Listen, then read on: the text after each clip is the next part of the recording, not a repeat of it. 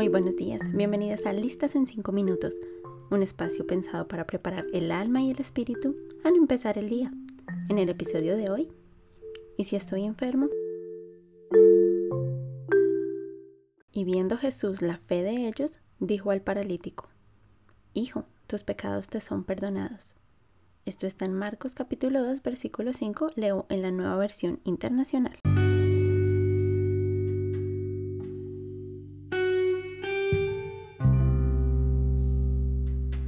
En estos días, continuamente las personas se preguntan ¿dónde está Dios?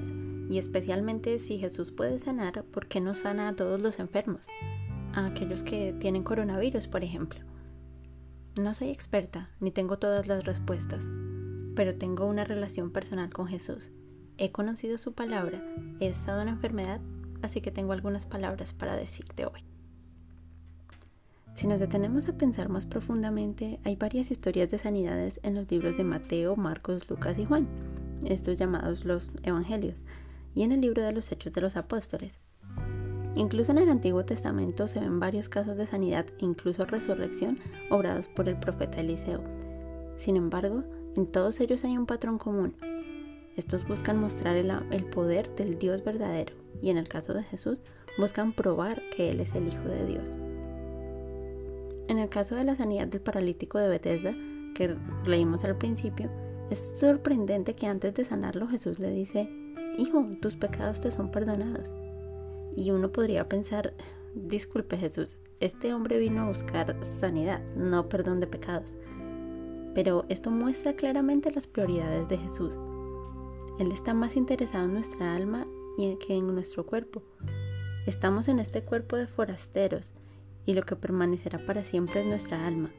Si el cuerpo es sanado pero nuestro corazón sigue lejos de Dios, de nada servirá porque volveremos en algún momento a morir sin conocerlo. No me entiendas mal, creo que el poder del Espíritu Santo aún hoy está para sanar. Y como mencionó el leproso en Mateo 8:4, si Dios quiere puede sanarte. Sin embargo, hubo muchos de sus siervos que sufrieron enfermedad. Jacob nunca recobró su forma de caminar antigua, y los analistas bíblicos indican que probablemente el apóstol Pablo, quien sanó a muchos, se encontró a sí mismo sufriendo de alguna enfermedad de los ojos que lo acompañó hasta el día de su muerte. Eso no quiere decir que Dios no lo amara o que Pablo estuviera en pecado y por esto estuviera enfermo. Es por eso que te pido perdón si alguna vez has escuchado de alguien que dice seguir a Cristo que solo si siembras una cantidad de dinero seguro recibirás sanidad. Discúlpame, esto es absolutamente falso. Jesús no es como el brujo o el hechicero que te asegura que hará cosas solo si hay dinero de por medio. No, Él no está limitado por el dinero. Es más, Él no está interesado en eso. Él puede sanarte con o sin dinero. Sin embargo, está más interesado en tu corazón. Recuerda que aunque sanaras en la tierra volverías a morir. Aún el mismo Lázaro, el que resucitó, siendo amigo de Jesús, volvió a morir. La diferencia es que tenemos la esperanza de la vida eterna si la aceptamos en el corazón. De esto sí hay una garantía absoluta. Entonces, ¿qué hago mientras soy sanado? Mientras me tratan los médicos. Porque Dios está permitiendo este dolor en mi vida. Si es Luis, quien padeció el dolor de perder a seres queridos en varias ocasiones, escribió un libro llamado El problema del dolor. En él dijo que el dolor insiste en ser atendido, Dios nos susurra nuestros placeres, habla en nuestra conciencia, pero grita en nuestro dolor.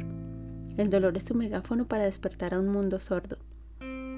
Esto quiere decir que aunque las enfermedades no son producidas por Dios, sino son el resultado de un mundo caído, este dolor y esta enfermedad es una oportunidad para acercarte a Él, para volver a tu Padre, y te aseguro que Él está ahí para recibirte y empezar una vida nueva con Él. Yo misma sé lo que es estar en un hospital y sé que no es nada fácil o agradable, pero sé que Dios te puede fortalecer y, ¿por qué no?, sanarte. Hoy aprovecha esta oportunidad que tienes para acercarte a Él y ser consolado en medio de esta tristeza que atraviesas porque tú o un familiar está sufriendo de un dolor físico. Termino esto orando por ti.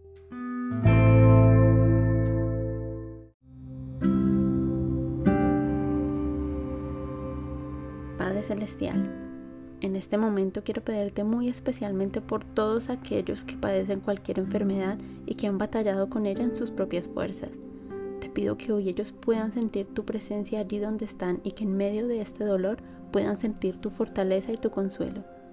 Tu palabra dice que el castigo de nuestra paz fue sobre ti y que por tus llagas fuimos curados. Pero más que sanidad física, Señor, hoy oro por sanidad espiritual, que sanes su dolor y que puedan acercarse a ti de todo corazón. Gracias, Señor, en el nombre de Jesús. Amén. A ustedes muchas gracias por escuchar este podcast y les pido hoy más que nunca que si consideran que este mensaje puede ser útil a alguien que esté pasando por algo parecido, por favor compártanlo y si tienen comentarios por favor síganme en Instagram arroba Angie Matamoros. Muchísimas gracias.